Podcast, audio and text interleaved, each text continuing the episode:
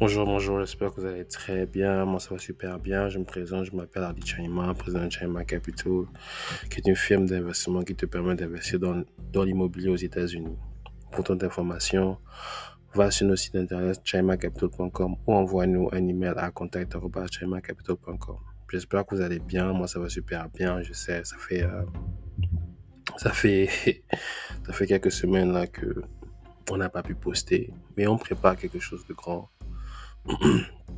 et de, et de phénoménal pour les jours à venir. Restez câblés pour savoir de, de quoi il s'agit. Je crois que si vous euh, suivez les, les, les, news, euh, vous avez appris euh, la guerre qu'il y a entre, entre, entre Israël et, et, Gaza en ce moment. Pour ceux qui ne connaissent pas, qu'est-ce qui s'est passé dans la nuit, dans la journée de samedi il y a eu, des insurgents palestiniens, on va dire du Hamas, qui ont traversé la, frontière israélienne et qui ont tué près de 1000, 1500 personnes, euh, 1500 Israéliens qui étaient pour certains en train de fêter, pour d'autres qui étaient dans leur maison. Ils ont tué les parents, les grands-parents, les, les, les enfants, les jeunes, ils ont pris certains d'entre eux aussi en otage. Et, pour, euh, et par, par réaction, Israël a décidé de, euh, de bombarder Gaza. Gaza et d'anéantir complètement le mouvement islamique de révolution qui s'appelle le Hamas. Bon, vous savez, cette, euh, cette révolution est là depuis depuis même avant que nous soyons nés. C'est depuis 1945 qu'il y a ces problèmes-là. Je souhaite juste que nous puissions arriver à, à une conclusion qui, euh, qui, euh, qui n'alourdisse pas le nombre de morts qui s'accumulent chaque jour. Donc, euh, je ne pouvais pas commencer ce podcast sans avoir à, à mentionner cet état de, de fait aujourd'hui en 2023.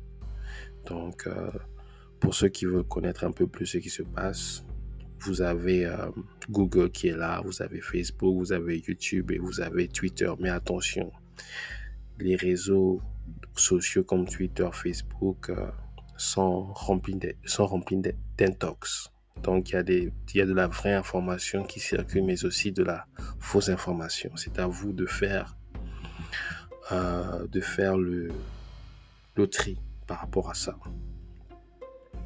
Donc j'espère que tout se passe bien chez vous. Moi, ça, tout, moi, moi, ça se passe très bien.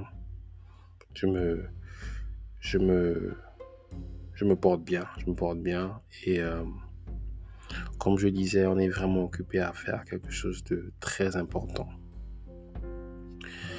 Euh, ça fait très, ça fait un moment, je me sens un peu, on va dire, euh, novice parce que euh, je n'ai jamais espacé mes épisodes comme ça. Je, je, je m'assure à ce que mes épisodes soient au moins chaque semaine là. Bon, mais je comprends aussi qu'il y a les, il y a des, euh, comment des responsabilités de la vie qui, qui sont là et que l'on doit, que, que l'on doit embrasser, Plus on grandit, plus on a, des responsabilités et c'est à nous, c'est à nous de, de répondre, de répondre à cette responsabilité-là. Aujourd'hui, euh, nous avons parlé de la xénophobie en Afrique. Nous avons parlé de la xénophobie en Afrique. Et la question que on va se poser, c'est c'est quoi la xénophobie?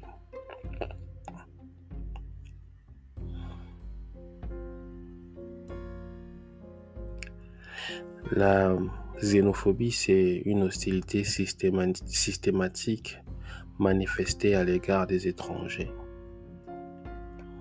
Et pourquoi je parle de la xénophobie? Parce que c'est euh, c'est un fait social dont on parle. On parle plus du racisme, du blanc envers le noir, de l'arabe envers le noir, Euh, oui, euh, c'est un racisme qui est là, présent, mais souvent on oublie de, de parler de, on va dire, de racisme, on appelle ça xénophobie, du noir envers le noir. Aujourd'hui, lorsque l'on regarde l'Afrique, l'Afrique euh, est le siège de plusieurs civilisations, plusieurs cultures, plusieurs langages et euh, plusieurs philosophies africaines. Et nous savons très bien que notre histoire est basée sur, euh, sur, sur, un, sur de, très grands nombres de faits. Notre histoire n'a pas commencé après l'esclavage, mais bien avant ça. Là, je parle du royaume Congo, de Sunjata Keita, royaume du Mali. Je parle de, de, de, Kémite. Quand je parle de Kémite, je parle de l'Égypte, de l'Égypte ancienne. Je parle des des Zoulous. Et dans tout cela, nous avons remarqué que nous avons une civilisation qui est enrichissante, une civilisation qui est unique, diversifiée, diverse. Après, nous avons vu, nous avons eu l'esclavage, puis la colonisation, puis l'indépendance. Et durant la colonisation, nous avons assisté à un découpage de nos territoires. Il y a eu la formation des pays qui sont existants aujourd'hui. Congo, Gabon, Afrique du Sud, Zimbabwe, Mozambique, etc., etc. Et à travers ces pays, nous avons formé des nations, nous avons formé une identité euh, patriotique, on est fier d'être ivoirien, on est fier d'être malien, on est fier d'être congolais, on est fier d'être angolais. Mais malgré cette fierté, nous oublions souvent d'être fiers d'être africains. Et souvent notre frustration, nous ne savons pas où la placer, ou encore nous plaçons notre frustration en à notre semblable parce que notre semblable est facilement quelqu'un à atteindre. J'ai regardé un document sur la xénophobie euh, en Afrique du Sud. Et la question que je me suis posée, c'est pourquoi il y a la xénophobie en Afrique du Sud? Parce que lorsque l'Afrique du Sud a vécu sous l'apartheid, nous avons soutenu l'Afrique noire a soutenu l'Afrique du Sud. Lorsque Mandela est sorti, l'Afrique noire s'est réjouie en même temps que l'Afrique du Sud. L'Afrique du Sud, pour beaucoup d'Africains, était synonyme de liberté, de persévérance, mais aussi d'espoir qui sont des faits manifestés par leurs anciens leur ancien président, le défunt Nelson Mandela. Et pour beaucoup d'Africains, l'Afrique du Sud est considérée comme une pépite africaine où le niveau de vie, le développement de vie est mieux comparé à beaucoup d'autres pays subsahariens. Là, je parle de manière global. Parce que nous verrons très bien que le taux de criminalité, le taux de pauvreté est très élevé en Afrique du Sud. Donc lorsque nous plaçons ce stage ou euh, ce stage, lorsque nous plaçons ce décor et nous voyons que l'Afrique du Sud est considérée comme un exemple de développement africain, c'est normal qu'elle attire les Africains d'autres régions les Africains du Congo, Africains de, de Nigeria, Ghana, Bénin, parce que l'économie, la loi de l'économie veut que si l'on découvre un produit ou un service qui rapporte de l'argent, cela attire de la compétition. Cela attire de, euh, des, des consommateurs et des clients. L'Afrique du Sud étant ce pays qui manifeste des opportunités dans l'Afrique noire, c'est normal qu'elle attire d'Africains venant de différentes régions.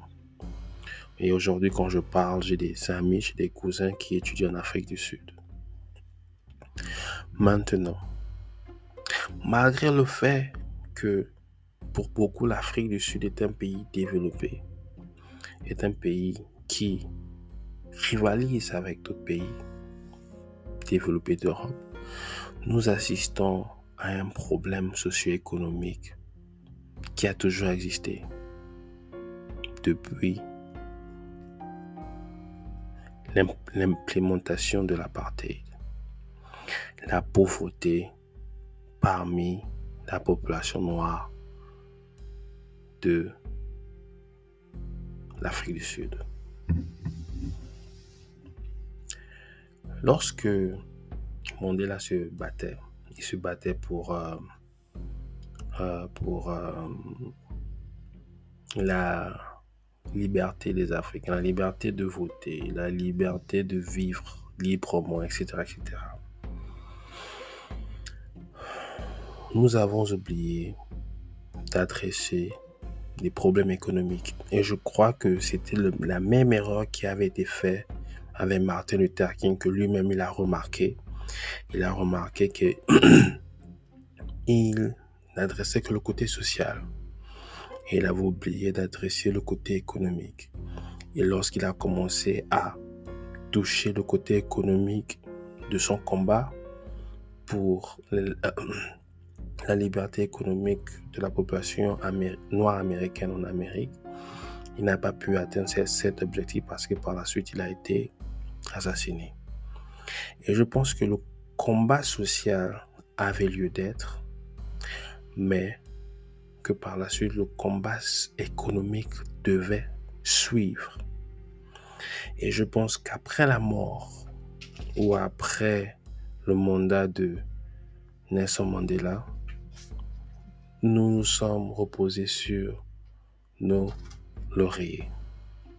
Là, je parle de, des Sud-Africains. Parce que durant l'apartheid, les moyens de production étaient détenus par les Blancs. Je suis d'accord avec, vous êtes d'accord avec moi. Les moyens de production étaient détenus par les Blancs. Les capitaux étaient détenus par les Blancs.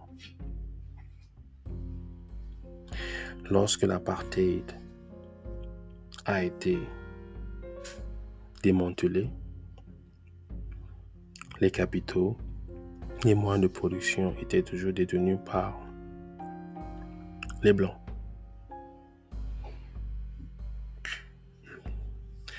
C'est vrai maintenant que les Blancs et les Noirs pouvaient toujours pouvaient maintenant vivre ensemble. Mais la situation économique du Sud-Africain n'a pas changé. Il ne s'est même pas amélioré. Et cela a créé de la frustration. Parce que le Sud-Africain se dit, je suis libre d'aller où je veux. Je suis libre de marcher. Mais en réalité, je suis prisonnier de ma vie parce que je n'ai pas les moyens de vivre où je veux, de manger où je veux. Et je n'ai pas les moyens de m'acheter ce que j'ai envie de m'acheter. Il y a eu une erreur, pas une erreur, on va dire, euh, il y a eu un oubli. Un oubli de dresser un plan économique qui permettrait l'élévation de l'état économique des Noirs, des Sud-Africains noirs, après l'apartheid. Je veux dire quoi par là? Lorsque vous êtes assujetti envers un pouvoir lorsque l'on vous libère, il y a un suivi pour, euh, on va dire quoi, il y a un suivi qui, qui doit s'opérer pour pouvoir vous aider à rétablir le gap, à rétablir la distance ou les méfaits qui ont été causés dans votre vie.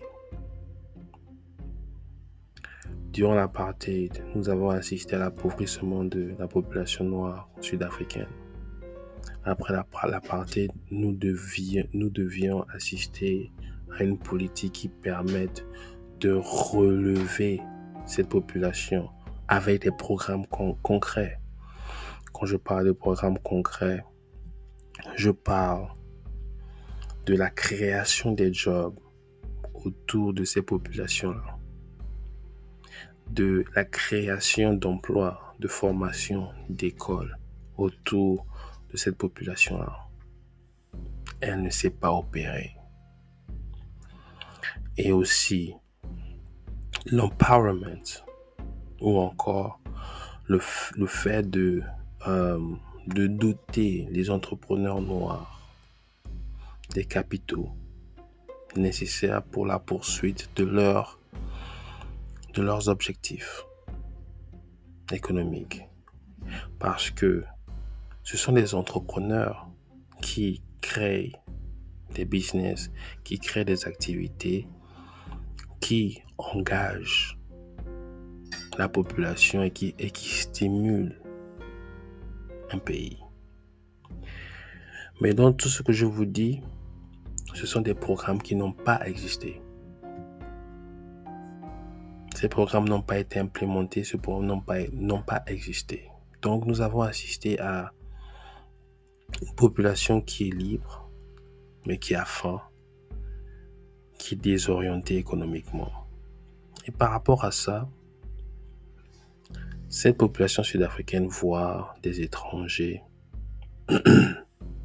qui viennent dans leur pays et qui réussissent pendant que eux ne réussissent pas, qui créent des business pendant que eux ils ne n'avancent pas.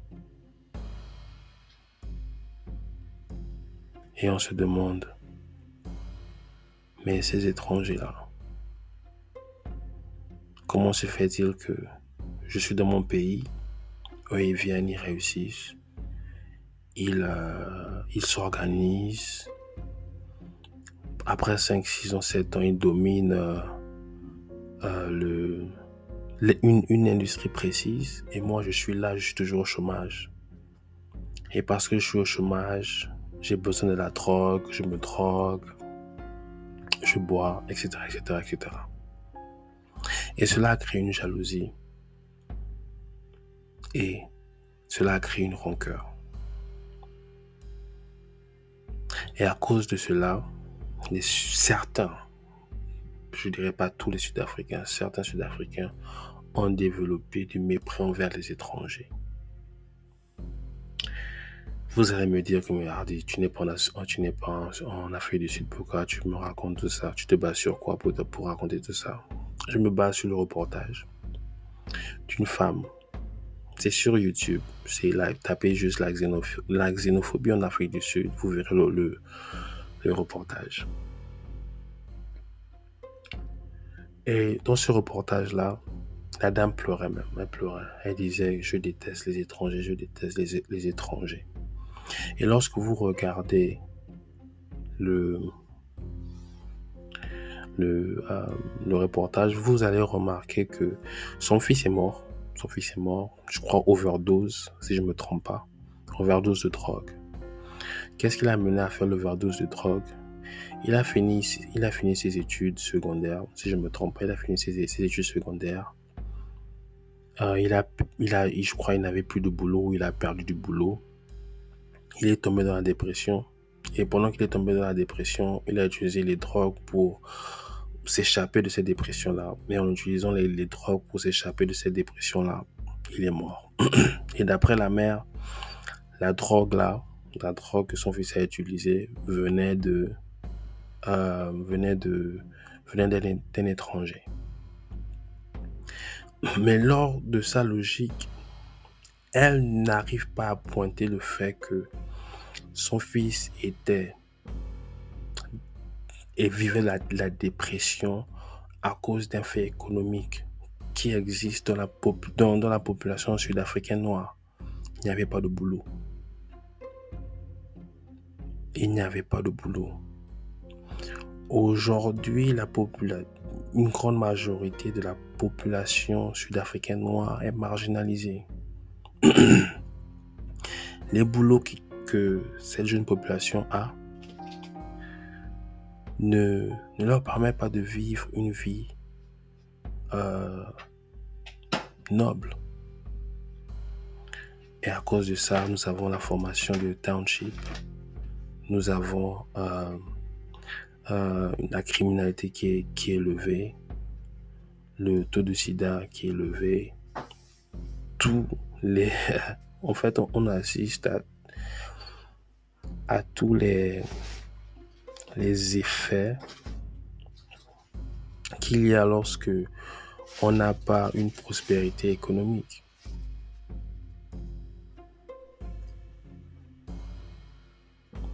Et la question à se poser, c'est à qui la faute?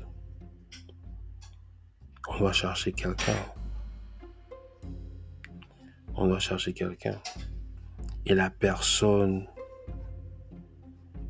qui est atteignable, c'est l'étranger parce que le gouverneur, le président, le ministre, voilà, ils ne, sont pas dans les quartiers. Mais l'étranger qui a son business, il est dans le quartier. L'étranger qui vend ses services, il est dans le quartier. Donc, l'étranger devient le, euh, la cible la cible de ce mécontentement. L'étranger devient la cible de, cette jalousie et de ce stress. Mais aujourd'hui, je fais cet épisode pour dire que il va falloir qu'on s'assoie. On s'assoit et qu'on se pose la question, c'est quoi la racine du problème? La racine du, du problème, c'est qu'il n'y a jamais eu il n'y a jamais eu un programme économique qui permette de, lever la population noire sud-africaine qui a été ostracisée. Il n'y a jamais eu ce plan économique-là. Nous nous sommes juste limités au fait que l'on avait des libertés sociales. On peut aller manger partout, on a peu besoin d'avoir un restaurant pour les noirs, mais un restaurant pour les, pour les blancs, une école pour les noirs, une école pour les blancs. Euh, dans les écoles des noirs, on, apprend que la, le Africans, etc., etc., etc. Mais nous avons oublié de travailler sur le plan économique parce que l'économie, c'est euh, c'est le sang d'une nation. Parce que si les gens ne travaillent pas, les gens ne, ne souviendront pas leurs besoins. S'ils n'arrivent pas à souvenir leurs besoins, ils ne prospéreront pas. S'ils ne prospéreront pas, qu'est-ce qui se passe? Il y a la criminalité qui est là, qui est levée, le taux de chômage qui est levé, le taux de suicide qui est levé, euh, les maladies, sexuellement transmissibles qui, qui sont élevés, etc., etc., etc., etc. Aujourd'hui, s'attaquer à son frère africain à cause d'une situation qui, qui n'a pas créé, je crois que ce sentiment manque de sophistication. Il faut que nous soyons sophistiqués. Il faut que nous puissions comprendre comment le monde fonctionne. Et le monde fonctionne aujourd'hui grâce à l'économie. Et la force qui, qui, qui gère là où tu vis, comment tu vis, où est-ce que tu emmènes euh, tes enfants à l'école, où est-ce que tu vis, euh, ta retraite, ta condition de vie, la force qui gère tout ça, c'est le capitalisme. Et aujourd'hui, et depuis la création de cette force-là, nous ne savons pas maîtriser les tenants et les aboutissants de cette force-là. Et parce que nous ne savons pas maîtriser les tenants et les, aboutissants de cette force-là, nous sommes toujours victimes. Et comment, comment, sommes-nous victimes? Nous sommes victimes parce que nous sommes toujours des gens qui n'avons pas l'argent. Nous, nous, sommes toujours des gens qui sont toujours au chômage. Le plus grand taux de chômage, le plus grand taux de ceci, le plus grand taux de cela. Pourquoi? Parce que, un, dans ce système économique, on nous a mis de côté. De deux, nous n'avons jamais essayé de comprendre ce système de manière proactive. De comprendre qu'est-ce qui fait en sorte que nous vivons de cette manière-là. Quelles sont les forces qui régissent le fait que je gagne un certain montant, qu'il y a un certain type d'industrie dans ma communauté. Quelles sont les politiques qui, fait, qui, qui, mettent en place toutes ces dynamiques-là? Et quels leaders nous devons voter pour que cette politique-là change et bénéficie ceux qui vivent sur le territoire? Mais sans cette vue globale des choses, nous allons toujours chercher un bouc émissaire le problème avec le bouc émissaire, c'est qu'il n'est jamais la raison, la source, la racine de la, situation dans laquelle nous vivons.